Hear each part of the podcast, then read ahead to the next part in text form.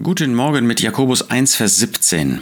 Da schreibt Jakobus, jede gute Gabe und jedes vollkommene Geschenk kommt von oben herab, von dem Vater der Lichter, bei dem keine Veränderung ist. Jakobus schreibt sehr praktisch. Er schreibt in unser tägliches Leben hinein.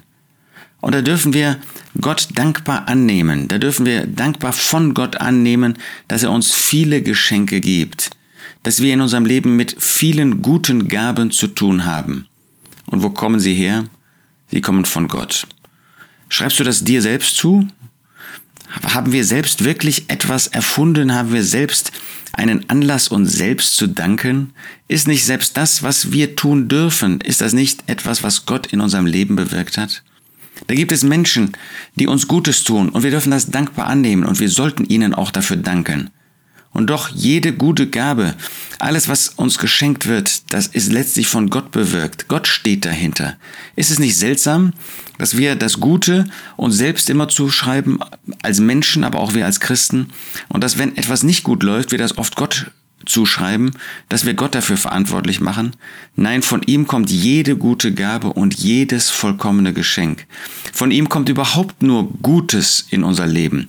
Selbst wenn es Zucht ist, selbst wenn es einmal hart in unserem Leben zugeht, dann ist es eine Gabe von ihm, weil er uns lenken möchte, weil er uns auf einen guten Weg bringen möchte, weil er sieht, dass da Gefahren sind in unserem Inneren, denen wir erliegen können. Und dann möchte er uns helfen, dass wir eben gerade nicht zu Fall kommen, dass wir gerade nicht sündigen, dass wir gerade nicht von einem guten Weg hinter dem Herrn Jesus wegkommen.